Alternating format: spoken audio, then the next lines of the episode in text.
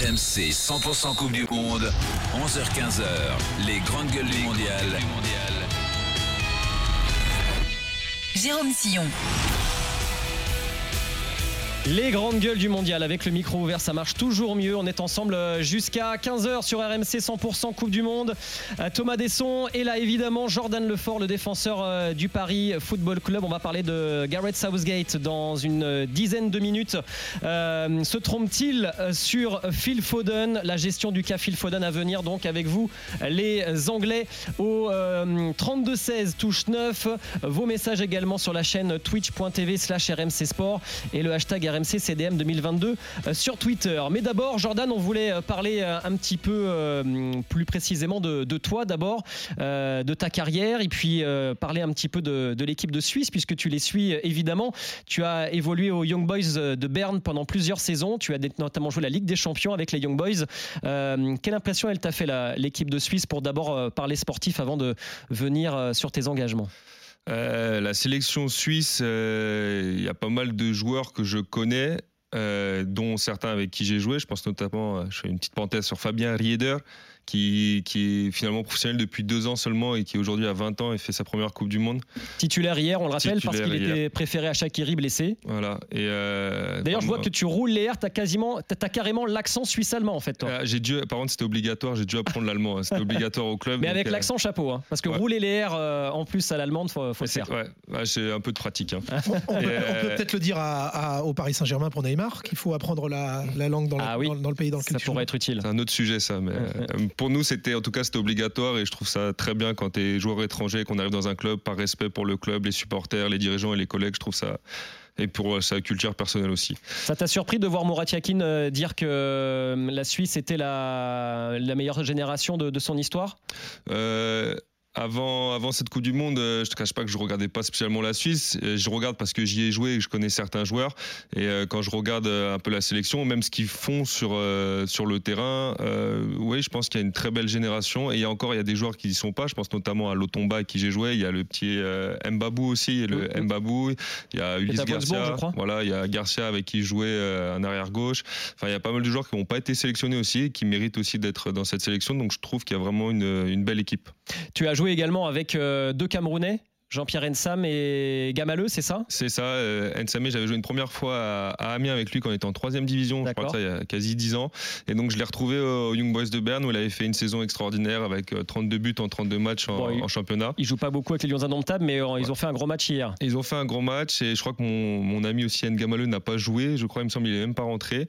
Mais, euh, mais oui aussi, quand je regarde encore hier le Cameroun, ils ont fait une mauvaise entrée. Ils avaient perdu le premier match justement contre, contre les Suisses et j'avais chambré justement mon pote N Gamaleux parce qu'on a joué au Young Boys de Berne. Je lui ai dit qu'il s'est fait éliminer par nos, copains suisses.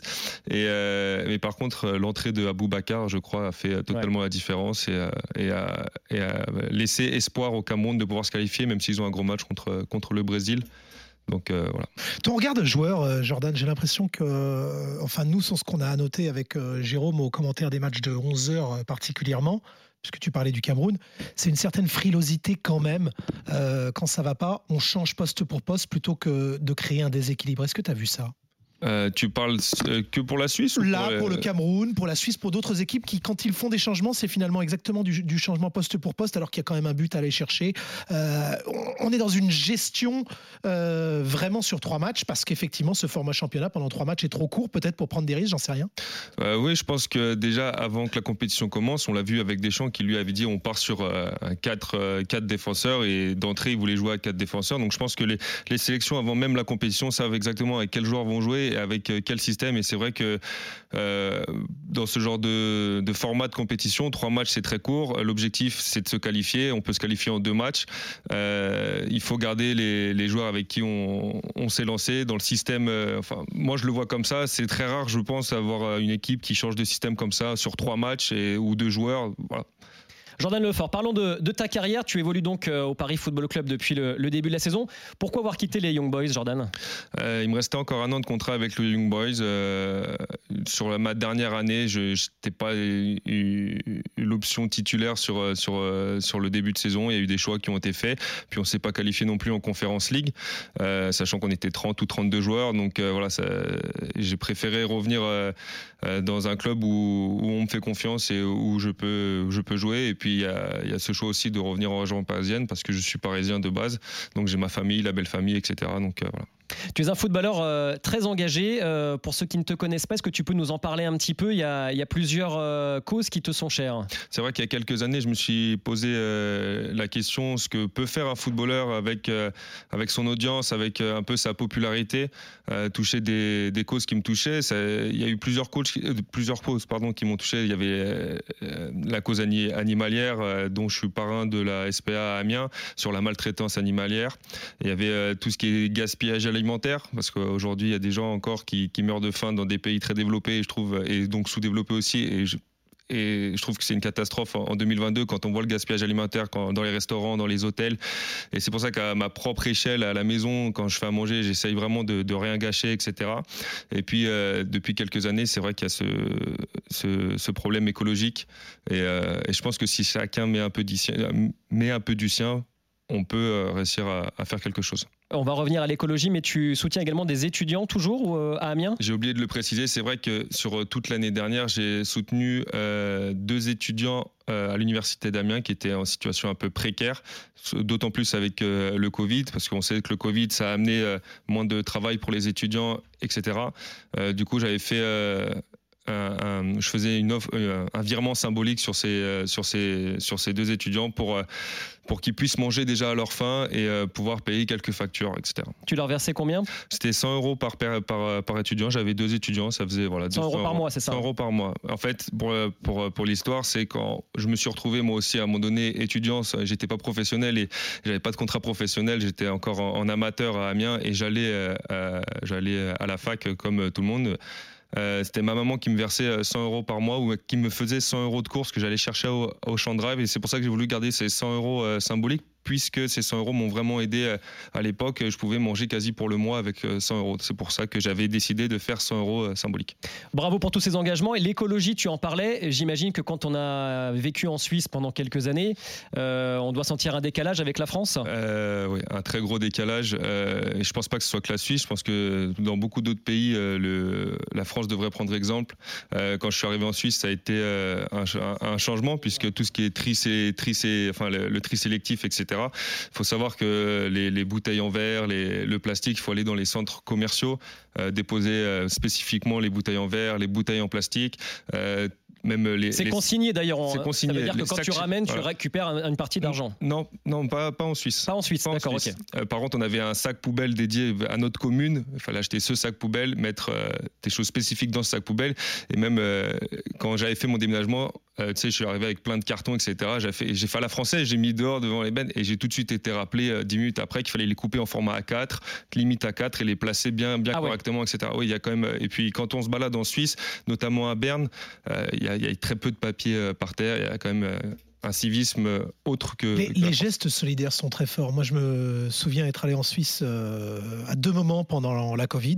grâce à ma carte de presse, on avait le droit de bouger, mais vous êtes acteur de la société. Chaque jour, les gens pouvaient voter dans leur canton. Alors, certes, quand on est, un plus petit pays, c'est plus facile, mais pour ou contre le masque. On est vraiment acteur de la société. On n'est pas en train de subir en permanence et ça permet d'être bien proactif quand même. Et c'est pour ça que d'ailleurs pendant le Covid, on a, on a connu un semi-confinement. C'est-à-dire qu'avec ma femme, on pouvait, on pouvait sortir euh, comme bon nous semblait, sans restriction de groupe, sans signer de papier. oui, les restaurants, tout était fermé, mais c'est un pays qui a rouvert le plus tôt. Je crois que c'était le 11 mai qui a rouvert le plus tôt et ça s'était très bien passé. Quand on faisait les courses, les gens prenaient vraiment leur distance. Il y avait vraiment un civisme, euh, du respect pour tout ça parce que les gens sont acteurs et donc euh, on leur donne la possibilité d'agir, donc ils le rendent très bien. Tu parlais d'écologie, Jordan Lefort.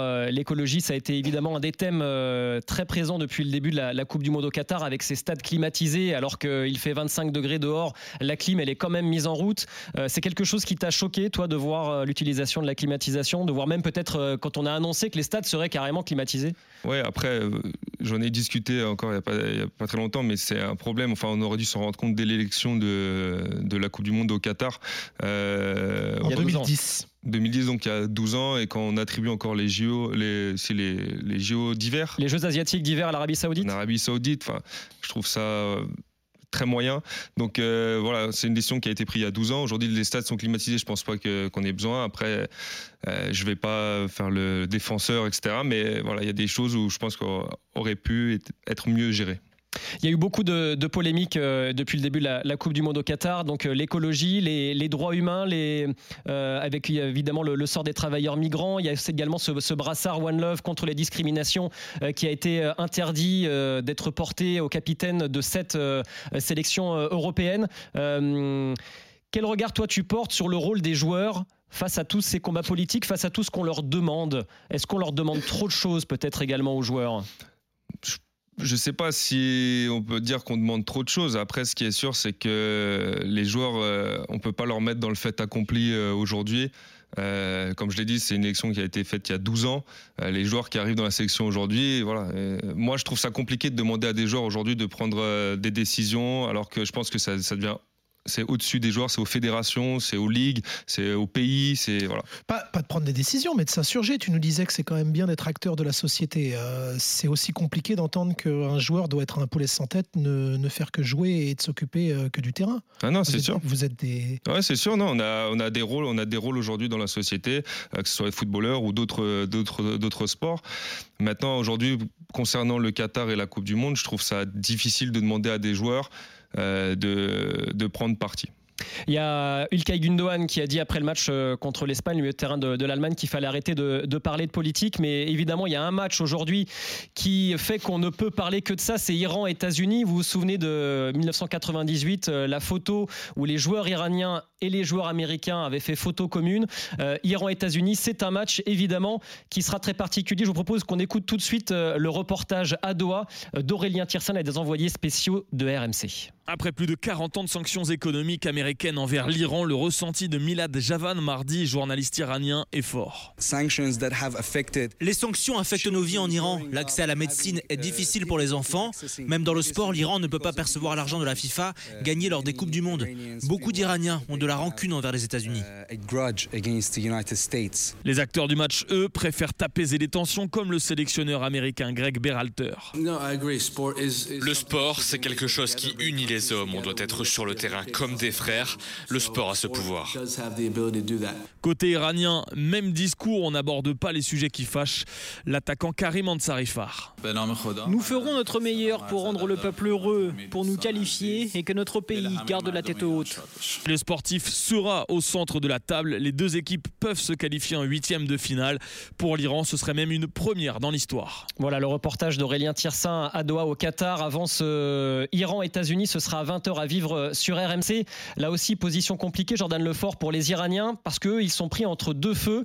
Euh, on rappelle qu'il y a une répression qui est très forte. On parle de plusieurs centaines de morts euh, en Iran parce qu'il il y a des protestants qui euh, manifestent euh, jour après jour euh, contre euh, le régime qui euh, euh, a mis en place une répression suite, euh, vous savez, à, ce soulèvement de la population après que cette jeune femme euh, ait été euh, euh, ait trouvé la, la mort tout simplement alors qu'elle voulait tout simplement enlever son voile.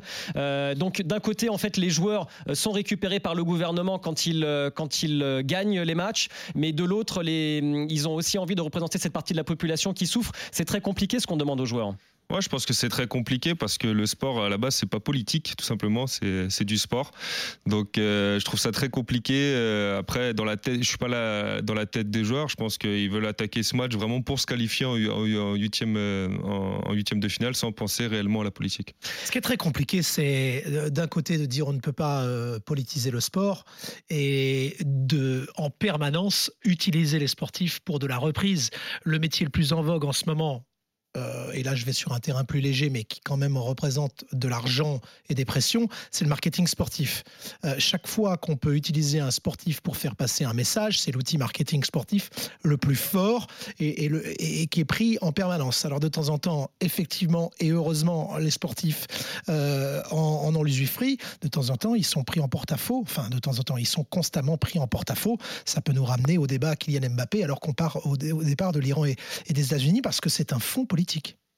Et puis pour terminer sur, euh, sur ce sujet-là, euh, sachez que l'envahisseur de terrain qui avait le drapeau arc-en-ciel euh, qui a envahi le terrain lors de Portugal-Uruguay hier, il a été relâché sans aucune poursuite, voilà, puisque c'est une image qu'on n'a pas forcément vue à la télévision, puisque la réalisation et, ne montre pas ces images-là, mais en revanche il y a des photos évidemment qui circulent. Allez, on fait une petite pause dans les, les grandes gueules du mondial et on continue à parler de, de cette Coupe du Monde évidemment. Et on va se pencher sur le cas de l'Angleterre, l'Angleterre qui affronte le pays de Galles ce soir, ce sera à 20h.